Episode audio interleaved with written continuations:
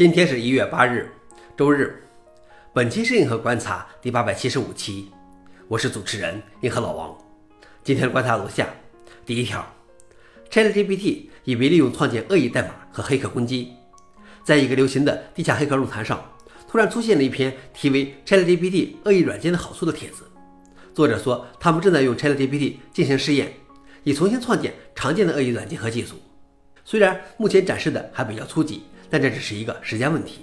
之前 ChatGPT 因生成错误的代码而被 Stack Overflow 禁止了其生成的答案，但该技术正在改进。上个月，芬兰政府的一份报告警告说，人工智能系统已被用于社会工程，并在五年内可能极大的增加攻击量。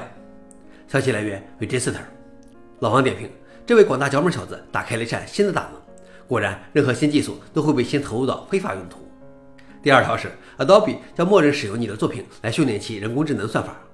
有人在 Adobe 创意云服务的隐私和个人数据账户设置中发现，它可能使用机器学习等技术分析你的内容，例如用于模式识别，以开发和改进其产品和服务。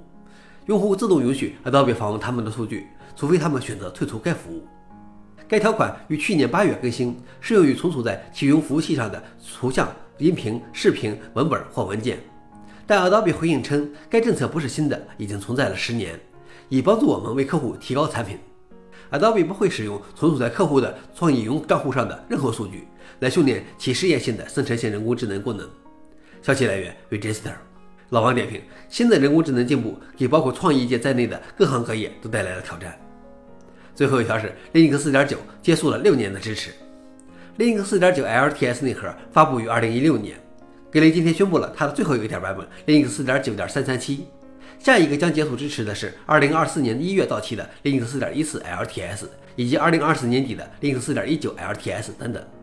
Linux 5.15 LTS 目前计划在明年十月到期，但如果有足够的兴趣和使用量，可能会从两年的 LTS 支持期延长到六年。同时，Linux 6.1预计将成为2022年的 LTS 内核版本，尽管还没有正式宣布。消息来源 f o r e i g n i x 老王点评：没想到 Linux 4.9已经支持了六年了。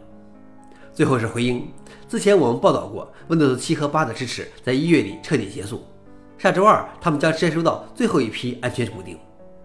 好了，以上就是今天的硬核观察。想了解视频的详情，请访问随附链接。谢谢大家，我们明天见。